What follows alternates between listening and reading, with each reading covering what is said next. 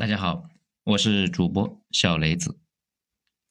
今天呢，我们来讲一下二号头目九编发的一个文章，是在今啊去年年初发的，二零二零年三月二号。怎么看外国人永久管理条例？那个时候国家不是发了一个外国人永久管理条例吗？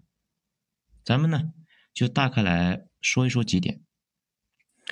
首先，第一点，我们一直在说啊，中国可以分成三个区域，以东南沿海为第一梯队，其实呢就是发达国家，东北部、中部发展中国家，其他的属于发展稍微落后一些的。既然国内有发达国家，那肯定对全世界其他地区形成堰塞湖。你呢，不管接不接受，接下来来自全世界的人都会涌向中国。不管你给不给他合法身份，有不少外国人呢都会在这里待一辈子。所以中央这一次啊，明显是想搞一个法律出来，弄成有法可依的样子。所以呢，法案是肯定要有的，这个不可避免。法治国家嘛就是这样，大家应该呢慢慢的习惯起来。第二点，所有的问题不在于该不该有法案，法案那肯定是要有的。问题是在于法案是不是合理？我看了一下那个文本，很多地方没说清楚，而且呢写的非常随意，这是关键的问题。第三，所以呢，我这两天给相关部门啊认真写了信，他们倒也不一定看，但是公民有权利和义务做这个事情。我的建议呢，也是提高准入门槛。我这些年啊在海外的一个感受。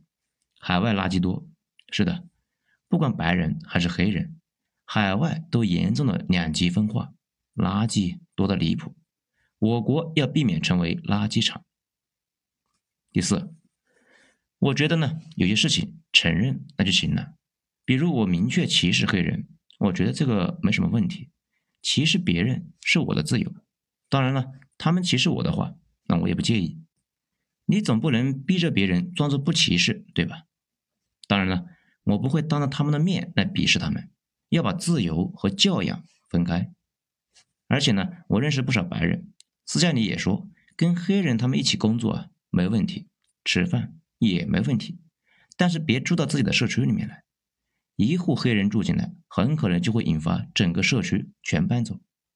所以呢，我觉得国家拉高黑人准入的门槛无可厚非，人民政府不得跟人民。保持一致吗？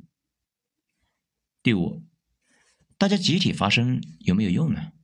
我这一年的感触是有用的，这个不多说，老网民们那是有体会的。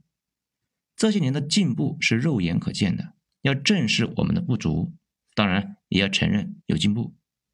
后续这类的事情，我还是希望大家一起呢给他们提建议，把自己想说的都写上去。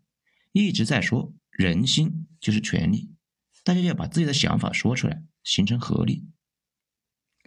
第六，担心中国的姑娘被外国人抢走这个事啊，没必要。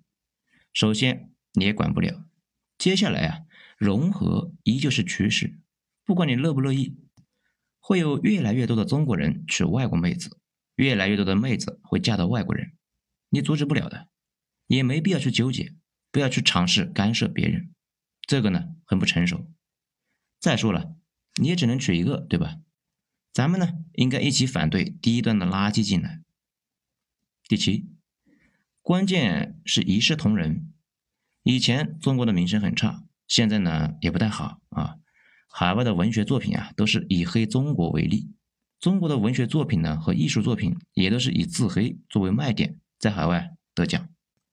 但是呢，我不认为通过跪舔就能够得到大家的认可。尤其是通过损害自己人的利益去补贴别人，在别人的眼里面只会觉得你贱。今后大家要学会不卑不吭，尤其是有些政府部门，不要给他们超国民待遇。好了，就这几点，大家呢如果有什么想法，可以在评论区留言，一起探讨一下。今天就讲到这里，我是主播小雷子，谢谢大家的收听。